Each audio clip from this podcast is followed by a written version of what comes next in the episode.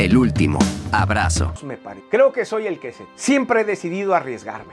Me tiro, tal vez en una de esas alguien me cacha abajo. Son casi 70 metros, sé que es imposible. En una de esas sobrevivo, tal vez quedo paralítico, inválido, no lo sé. Pero me juego tras una esperanza mientras haya. No soy de los que se queda sentados contemplando a ver qué pasa. Esto divide a la humanidad.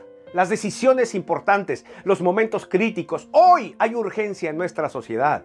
En nuestros países, urgencia de gente determinada a buscar esperanza a buscar soluciones, a ser parte de ellas. Dentro de nuestras iglesias muchos se quedan sentados contemplando solo lo que pasa. Son pocos los que se tiran. Hoy es momento de tirarse. Tal vez muramos, es cierto, pero hagamos el intento. Nuestro país lo necesita. Necesita escuchar que hay esperanza en este mundo.